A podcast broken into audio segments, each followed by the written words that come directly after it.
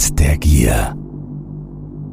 In einem Meer aus Reichtum, in dem Gier und Gewalt Hand in Hand übers Wasser schreiten, wird der genügsame Frieden jämmerlich ertrinken. 3.111.998 PM. Was für ein lächerlicher Witz. Ich hätte über die Ironie der Situation fast schon lachen können, wenn es nicht zeitgleich so unfassbar traurig gewesen wäre. Früher hatte ich über zwei Milliarden Bretts auf diesem Konto. Nun war es bis auf die paar Krümel, die mir geblieben waren, aufgebraucht. Wie lange würde es wohl noch reichen? Zwei, vielleicht drei Tage. Spätestens dann wäre es aus und ich würde mich gezwungen sehen, mein Dasein als eine jener traurigen Gestalten zu verbringen, die sich bereits unter meinem Zimmerfenster geradezu zu stapeln begann. Viele von ihnen waren schon lange tot, aber scherte sich auch nur eine Menschenseele darum, dass der schreckliche Gestank ihrer Verwesung die Straßen meines Viertels immer weiter zu fluten begann. Nicht im geringsten. Sie stachen einen nach dem anderen von ihnen ab, schämten sich nicht einen Deut für ihre Taten und hatten dann auch nicht einmal den Anstand, ihre Kadaver gesetzeskonform zu entsorgen. Was kümmerte es mich, ob sie eine angemessene Bestattung erhielten oder ihren Familien die Gelegenheit gegeben wurde, sich von ihren Liebsten zu verabschieden? Überhaupt nicht. Aber ihre Leichen einfach zu dem restlichen Müll auf der Straße zu schmeißen und vor sich hin faulen zu lassen, ging mir gehörig auf den Sack. Nun waren es schon fast drei Monate, seitdem damals der erste von ihnen sechs Stockwerke tiefer zu stinken begonnen hatte, und inzwischen war die Zahl dieser armen Schweine so stark angestiegen, dass dieser widerliche Berg aus Fleisch nun schon bis zum vierten Stock reichte. Ich mochte mir gar nicht vorstellen, wie es den Leuten im ersten Stockwerk erging, falls sie sich nicht schon mittlerweile auf der anderen Seite des Zimmerfensters befanden. Ohne groß meine Lunge mit unnötigem Einatmen zu strapazieren, ging ich zum Fenster und versperrte es. Zumindest über Nacht musste ich diese verfluchte Bude lüften, wenn ich nicht wie ein Hummer bei lebendigem Leibe gekocht werden wollte. Wenigstens minimierte sich im schlafenden Zustand der Geruch, auch wenn ich manchmal glaubte, dass er mich bis in meine Träume verfolgte. Kennst du den Geruch von faulendem Fleisch? Es ist schlimmer als alles, was du dir vorstellen kannst. Vergiss den Gestank von Schweiß, Pisse, Scheiße, Kotze oder Schimmel. Fäulnis übertrifft sie alle. Dieser süßliche Duft von Tod, der einen immer wieder an seine eigene Verderblichkeit erinnerte.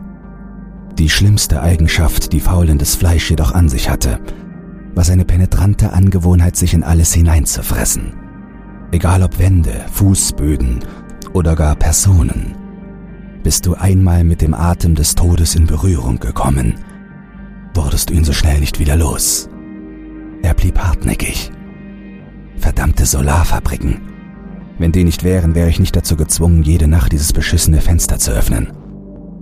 Bis vor einem Jahr noch lebte ich im 28. Stock des Bavero-Viertels mit Klimaanlage und einer fantastischen Aussicht auf die Sonnenfänger und die darum liegenden Gossen ohne auch nur zu ahnen, dass es mein Schicksal war, eines Tages ebenfalls in diesen Gossen herumzustreunen, wie eine widerwärtige Ratte. Ich betätigte die Kaffeemaschine und warf noch einmal einen Blick auf die kleine Karte, die man mir damals als Kleinkind in den Arm eingesetzt hatte. 3.101.972.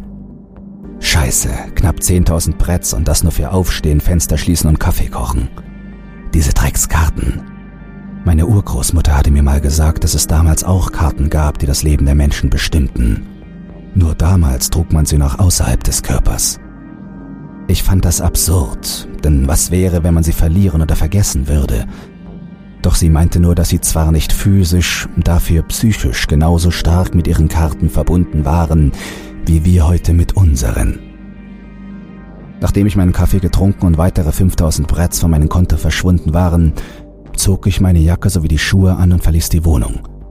Irgendwelche Typen hatten vor gut zwei Monaten ein riesiges Loch in die Seitenwand des Gebäudes gesprengt.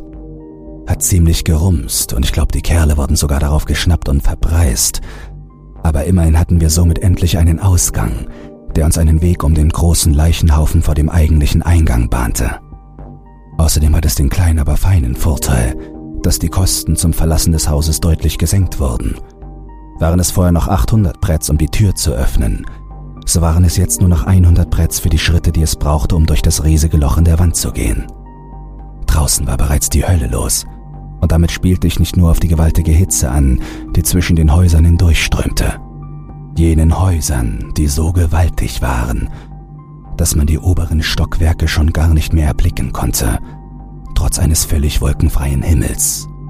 Nein, ich sprach vor allem von den gequälten Schreien und dem Wehklagen jener Menschen, deren Kontostand sich einem erschreckenden Tief entgegenneigte und ihre Zukunft einem baldigen Ende entgegenblickte.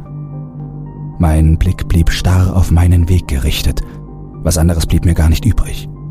Zu Anfang hatte ich versucht, dem Elend um mich herum ins Gesicht zu sehen, doch je länger du es ansahst, umso eher begann es auch sich an deine Fersen zu heften. Das begriff ich in dieser Gegend recht schnell. Nun wanderte ich nur mehr durch eine Geräuschkulisse aus Tod und Leid. Über mir das Zischen der Sonnenfänger, unter mir der schmatzende Klang von Schlamm und Abfällen, die von meinen Schuhen breitgetreten wurden, und links und rechts das Schreien von Unschuldigen und Schuldigen gleichermaßen, die alle ihrem unausweichlichen Ende entgegenblickten, das einen früher oder später sowieso ereilen würde. Die Unschuldigen. Früher hatte ich sie beschützt. Doch für ausgediente Polizisten wie mich war das hier kein Ort, wo man alte Werte wie Moral, Anstand oder Sicherheit verteidigte.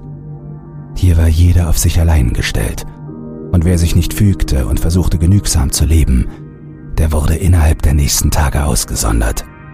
So waren hier die Regeln. Einfach so wie grausam. Wo früher noch gemeinsames Gelächter durch die Straßen hallte, ertönten nun laute Schreie, die innerhalb weniger Sekunden wieder einer nach dem anderen verstummten. Du bist zu spät, ertönte es von der Seite, und als ich aufblickte, sah ich eines der wenigen vertrauten Gesichter in diesem Meer aus Fremden. Tut mir leid, kommt nicht wieder vor. Das will ich hoffen, sagte sie und stemmte ihre Arme in die Hüfte. Außerdem will Elle dich sprechen. Sie meinte, es sei wichtig. Mach dir aber keinen Stress. Ellen sagt, sie wird erst gegen sieben hier auftauchen. Ich ging ihr hinterher, wobei ich nochmals einen kurzen Blick auf meinen Arm warf. Drei Millionen dreitausendvierhundertfünfunddreißig. Die Bar war wieder bis zum Bersten voll. Hätte die Theke, hinter der wir standen, keine abschirmende Scheibe, wäre diese Masse an Menschen fast zu uns übergequollen. Jeder aus der Oberschicht würde uns für unvernünftig und lebensmüde halten, dass wir uns hier alle wie in einem Bienenstock tummelten – aber was kümmerten mich diese betrunkenen Idioten auf der anderen Seite des Dresens? Hauptsache, ich war außer Gefahr und der Großzügigkeit von Elvas zu verdanken, dass wir uns hinter einer kugelsicheren Glaswand in Sicherheit wiegen konnten. Uns wurden sogar Schutzwesten angeboten, aber bei der Hitze, die draußen herrschte und die durch die Menge an Leuten hier drinnen nur intensiver wurde, fiel es mir und Tanja nicht im Traum ein, ein so dickes Kleidungsstück überzuziehen. Abgesehen davon, dass hier und da ein Schuss oder ein schmerzerfülltes Stöhnen infolge einer tödlichen Messerattacke ertönte, war es eigentlich ein relativ ruhiger und verhältnismäßig gewöhnlicher Morgen, bis die Uhr sieben anzeigte und ich in Els Büro beordert wurde. Ihr richtiger Name war Lilly, aber niemand nannte sie so, und das war auch unter keinen Umständen in ihrem Interesse. Sobald man sie sah, wusste man auch wieso. Sie war nicht gerade eine Schönheit, und die besten Jahre ihres Lebens schienen auch schon seit Jahrzehnten vorüber gewesen zu sein. Aber sie war kernig und zugleich herzlich. Und das respektierten die Menschen, die sie kannten. Setz dich. Sie deutete auf den Stuhl vor ihrem Schreibtisch und ich setzte mich wortlos hin. Folgendes. Ich habe eine Lieferung an Matthew und möchte, dass du diese Aufgabe an dich nimmst und ihm die Ware zukommen lässt. Du bekommst einen Anteil von 5%, und sag Matthew, dass er 15% erhält. 20, wenn er es schafft, alles herauszufiltern. Ich habe schon alles im Wagen verstaut. Du musst eigentlich nur losfahren. Wo Matthew wohnt, weißt du aber noch, oder? Ich nickte. Sehr gut. Ich gebe Tanja Bescheid, dass sie den Laden für eine Stunde oder so alleine schmeißen muss. Länger wirst du ja sicher nicht brauchen, oder? Ich denke nicht. Ich bin sicher, das wird schon. Sofern diese Wichser von Alvarez nicht wieder Ärger machen. Letztes Mal habe ich fünf von den Mistkerlen abgeknallt. Aber bis die eine Warnung verstehen, sind die meistens schon längst tot, also pass gut auf dich auf. Ich nickte erneut, stand auf und nahm die Autoschlüssel entgegen, die Elle mir reichte. Die Fahrt durch die Stadt gestaltete sich schwieriger als gedacht, da gefühlt jede dritte Straße so sehr mit toten Körpern eingedeckt war, dass eine Durchfahrt unmöglich wurde. Innerhalb von 20 Minuten hatte ich jedoch Matthews Werkstatt erreicht und seine kleinen Helfer begannen sogleich mit mir die Lieferung in sein Atelier zu schaffen, wie er es gerne nannte. Der Typ war krank und das wussten alle, auch Elle.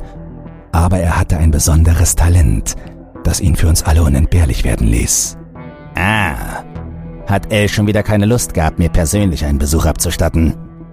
Naja, wenigstens hat sie einen meiner Lieblingshandlanger damit beauftragt, zu mir zu kommen. Wie geht's dir? Kann mich nicht beschweren. Und bei dir so? Ach, naja, du weißt schon.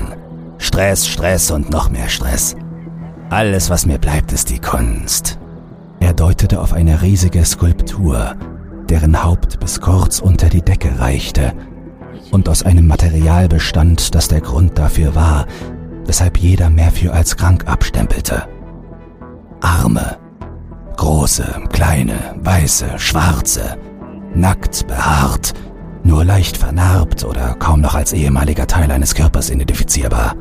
Das war sein Talent, die übrigen Bretts aus den Armen von Toten herauszufiltern. Meist waren die Toten verpreist und hatten keinen einzigen Brett mehr auf ihrem Konto. Aber der Vorteil an einer Bar war, dass sich viele schon vorher das Hirn kaputt zoffen. Eine glückliche Fügung, deren Vorzüge auch L bald auszunutzen begann. Meist war es nicht sehr viel, aber wenn man genug sammelte, und es war eine Menge, die man sammeln konnte, kam am Ende ab und zu eine ganz ordentliche Summe bei heraus. Stell dir nur vor, begann er, während er den ersten Arm nahm und auf einem kleinen Tisch vor sich platzierte. Gestern kamen ein paar von Alvarez Leuten und wollten, dass ich ihnen über hundert Arme verpreise. Ich meine, ich hab's getan, da ich die Arme immer gut gebrauchen kann. Aber die wollten mir nur drei Prozent Anteil geben. Ist das zu fassen? In solchen Momenten wünschte ich mir immer, dass es noch Polizisten gäbe, damit die sich diese Drecksäcke mal vorknüpfen könnten. Aber seit wir unserem Schicksal überlassen wurden, naja, nicht so wichtig. Ja, ich verstehe, was du meinst. Tat ich nicht. Aber es macht mich beinahe nostalgisch an meine Zeit als junger Polizist zu denken. Es gab nicht viel Kriminalität, aber die Bezahlung fiel großzügig aus. Ich trug die schönsten Klamotten, bewohnte die besten Häuser und konnte essen, was immer ich wollte, ohne groß auf mein Konto achten zu müssen. Und nun musste ich fast schon meine Schritte zählen, um nicht frühzeitig von der Verpreisung überrascht zu werden. Als ich das erste Mal einem der armen Teufel begegnete, verstand ich gar nicht so recht, was mit ihm geschehen war in den Kreisen, in welchen ich zuvor verkehrte, kam man selten in den Genuss, eine Verpreisung zu beobachten. Man hatte zwar davon gehört, aber gesehen hatte es noch nie jemand. Als ich den Mann von weitem sah, dachte ich erst, er sei ohnmächtig oder tot, doch beim Näherkommen wurde mir klar, dass er einfach nur kataton ins Leere blickte. Immerhin wurde einem das Atmen nicht vom Konto abgezogen, aber ohne einen einzigen Brett wurde einem jegliche übrige Bewegungsmöglichkeit entrissen. Musste furchtbar sein, gefangen im eigenen Körper. Und das bis man verhungerte, verdurstete oder von einem Fremden aus seiner Misere erlöst wurde. Nicht einmal Blinzeln war ihnen vergönnt, weshalb die weit geöffneten Augen des Mannes völlig ausgetrocknet waren und ihn der Blindheit überlassen hatten. Mit etwas Glück starben sie schnell, denn falls der Prozess längere Zeit in Anspruch nahm, musste man hilflos miterleben, wie die eigenen Fenster zur Seele sich in eine Brutstätte für Fliegen verwandelte, die so zahlreich in diesem Parasitenparadies umherirrten. Und dann kamen die neuen Regelungen. Bin fertig, ertönte es, und Matthew reichte mir einen kleinen blauen Stick, auf dem er die Bretts gespeichert hatte. Sehr gut. Ich soll dir von L sagen, dass du 15% bekommst. Und 20, wenn du alles herausgefiltert bekommst. Klasse. 20 also für mich. L ist die Beste. Bitte richte dir das aus. Ihr seid nicht solche Halsabschneider wie dieser Alvarez und seine Truppe aus miesen Brettsklaven. Ich werde sie ausrichten. Pass auf dich auf. Bis dann. Matthew winkte, um sich gleich darauf wieder von mir abzuwenden und sich seiner neuen Sammlung an Armen zuzuwenden und über deren Verarbeitung in seiner neuesten Kreation nachzudenken. Ich sah auf die Uhr. Kurz vor acht. Ich musste mich beeilen, wenn ich nicht wollte, dass Tanja den Rest des Tages angepisst war. Mein Plan, auf die Schnelle zurückzufahren, traf jedoch auf ein abruptes Ende, als ich auf eine Kreuzung traf, die von allen Seiten mit Toten versperrt war. Was für eine Scheiße! Konnte nicht wenigstens jemand mal diese verdammten Straßen freiräumen? Ich war doch sicher nicht der Einzige, der sich hier mit einem Wagen von einem Ort zum anderen bewegte. Erst recht nicht bei diesem Ameisenvolk, dessen Teil ich war. Seufzend stellte ich den Motor ab, öffnete die Tür und verließ den Wagen, um zumindest ein paar der Leichen beiseite zu räumen. Gott weiß, wie viel dieser Aufwand wieder kosten würde. Hoffentlich waren es diese fünf Prozent auch wert, dafür so viel Energie aufzubringen. Die erste Leiche war eine junge Frau, die sich zum Glück relativ einfach bewegen ließ. Doch mit dem fetten Bastard unter ihr begann ich bereits Probleme zu bekommen. Ich wagte es kaum auf meinen Kontostand zu gucken, doch ein kurzer Blick ließ sich nicht vermeiden. 639.327 PM. Fuck. Egal. Nachdem ich diesen Haufen Fett aus dem Weg geschafft hätte, würde ich einfach über die restlichen Kerle drüber fahren. Scheißegal, ob sie noch lebten, jetzt dieses Leben lassen oder selbst überleben. Die wenigen von ihnen, die noch nicht gestorben waren, würden mir sogar dankbar dafür sein, wenn ich ihre Köpfe unter den Reifen des Wagens wie Walnüsse knacken würde. Keine Bewegung, du Dreckskerl. Die tiefe Stimme, die hinter mir ertönte, und der kalte Lauf der Knarre an meinem Hinterkopf sagten mir, dass ich mich soeben bis zum Hals in der Scheiße befand. Eine Falle, eine verdammte Falle. Schon damals, bevor wir als Polizisten außer Dienst gestellt wurden, erhielten wir ab und an den Auftrag, in den ärmeren Vierteln die Leichen der Verpreisten wegzuräumen. Tatsächlich, damals scherte sich noch jemand um die Gesundheit der Bewohner des armen Viertels. Jedenfalls wurden wir angewiesen, jeden Verpreisten genauestens zu beobachten. Vitalzeichen, Messung oder Atmungskontrolle mussten immer durchgeführt werden.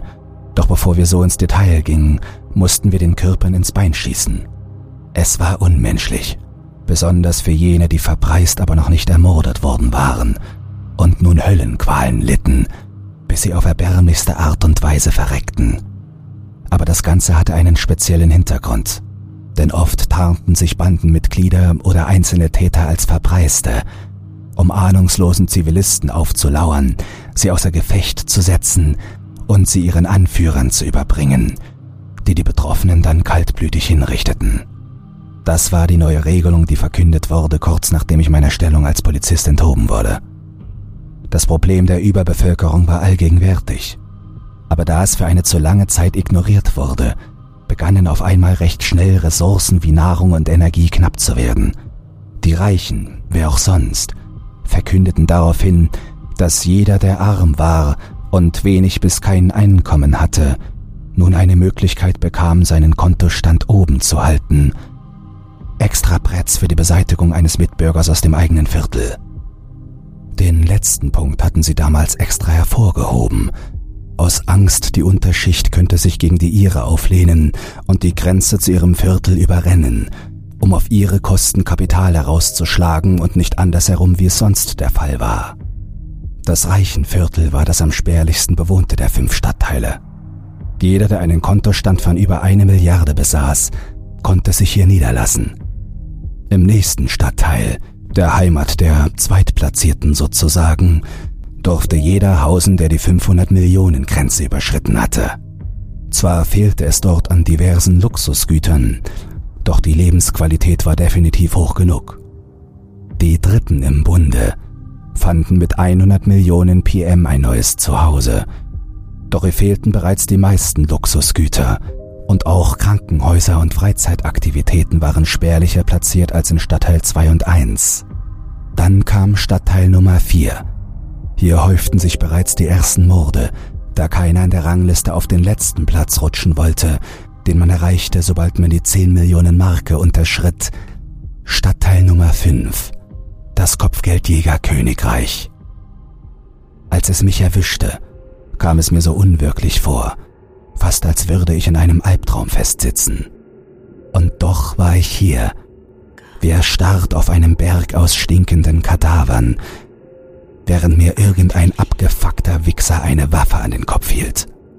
Los, steh auf, ich bring dich zu Alvarez. Vorsichtig hob ich die Hände und stand langsam auf. Meine Augen jedoch wanderten langsam umher, auf auf der Suche nach weiteren Komplizen. Nur einer. Schmächtig, nicht gerade groß. Die Waffe am Gürtel tragend. Pech für sie. Meine Bewegung war schnell, das Manöver unvorhersehbar, und ehe mein Gegner so richtig begriff, was los war, hatte ich ihm seine Waffe abgenommen und ihm gekonnt einen fetten Mittelfinger in Form einer Kugel direkt zwischen seine vor Überraschung aufgerissenen Augen verpasst. Sein Kollege versuchte voller Hektik seine Waffe auf mich zu richten, doch bevor er sie von seinem Gürtel gelöst hatte, war auch sein Schädel von einer blitzschnell abgefeuerten Kugel durchbohrt worden. Ich erhob mich nun vollständig und stieg wieder ins Auto, von welchem diese Mistkerle zum Glück die Finger gelassen hatten. Als ich Els Büro wieder betrat, wurde ich zwar kurz von ihr angeschnauzt aufgrund dessen, dass ich mich verspätet hatte, doch nachdem ich ihr die Situation geschildert hatte, beruhigte sie sich wieder relativ schnell und schickte mich wieder nach vorne zur Theke, wo ich zwar auf eine etwas angesäuerte Tanja traf, doch auch sie konnte ich wieder einigermaßen besänftigen, und der Tag ging ohne weitere Probleme seinem Ende entgegen. Als ich wieder durch die Tür in meine Wohnung ging, war die Sonne bereits untergegangen, doch die Wärme ihrer Strahlen hat mein Zimmer in eine Sauna umgeformt. Sauna. Ha, sowas hatten sie in der 3 schon gar nicht mehr. Und hier in der 5 mussten wir nicht einmal dafür bezahlen. Ich hätte lachen können, doch das Lachen wäre mir ohnehin im Halse stecken geblieben, da der Gestank mich sogleich wieder in die Knie zwang. Ich wollte das Fenster nicht öffnen, aber was blieb mir anderes übrig? Die Sonne war eine wahre Sadistin verwandelte unsere Häuser gnadenlos in Brutkästen, und wenn wir dem entgegenwirken wollten und die Fenster öffneten, stieß uns sogleich der Duft der Toten entgegen, die in der starken Hitze nur noch schneller verwesten. Austrocknen oder ersticken, das war die Wahl, vor die man hier jeden Tag aufs Neue gestellt wurde. Die Intensivierung des fauligen Gestanks schon erahnend ging ich zum Fenster und öffnete es. Es ging nicht. Ich drückte fester, schmiss mich förmlich dagegen, doch es war unmöglich, das Scheißding aufzustemmen. Ein Blick durch die Scheibe jedoch verriet mir sogleich, was der Grund dafür war. Der Berg war inzwischen auf mein Stockwerk emporgestiegen. Ich konnte kaum erahnen, wie viele von ihnen dort lagen, und ich mochte es mir ehrlich gesagt auch gar nicht vorstellen. Ohne mich weiter um das Problem zu kümmern, entledigte ich mich vollständig meiner Klamotten und legte mich ins Bett. Es war nicht wichtig für mich, wer da vor meiner Tür verrottete. Wichtig war nur, dass ich mich nicht unter ihnen befand. Und ich war fest dazu entschlossen, dass es dabei blieb. Ich sah auf meinen Arm. 3.247.583 PM. Ein guter Tag. Doch was war morgen? Schließlich würde ich nicht jeden Tag in Notwehr töten. Tat ich ja sonst auch eher selten. Was war also morgen? Die Antwort war, ich hatte keine Ahnung. Ich würde sicher nicht töten, um ins nächste Viertel zu kommen, aber ich würde töten, um zu überleben. Ich hatte bisher immer aus dem Motiv der Verteidigung heraus gemordet. Niemals habe ich einen Unschuldigen attackiert. Doch das würde sich in den nächsten Tagen wohl ändern müssen. Es gab wenig Unschuld in dieser Stadt. Und die, die es gab, die starb. Die Angst vor dem Tod hatte ich vor langer Zeit abgelegt. Doch die Angst vor der Wehrlosigkeit, gefangen zu sein in seiner eigenen Haut, Brutstätte von Fliegen zu werden und um die süße Erlösung des Todes zu betteln, das war um einiges schlimmer, als ein Gefangener des Geldes und des Systems zu sein. Wir waren verschieden, von der Eins bis zur Fünf. Doch auch als ich noch in der Eins lebte, weit entfernt von der Fünf und ohne jegliches Wissen über die Zustände dort, gab mir meine Urgroßmutter einen Satz mit auf den Weg, der mich auf meinen ganzen Weg hinab begleitete. Lebe die Gier oder sterbe die Großzügigkeit. Das hatten wir alle gemeinsam.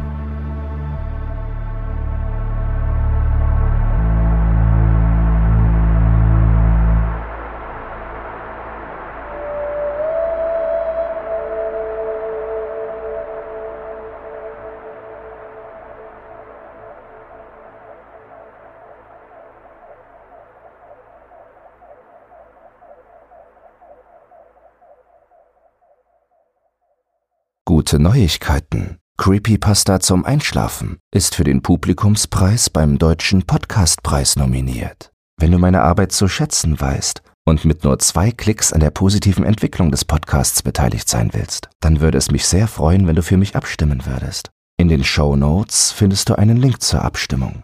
Dabei ist keine Registrierung oder dergleichen erforderlich. Einfach auf Jetzt abstimmen klicken und fertig ist die Laube.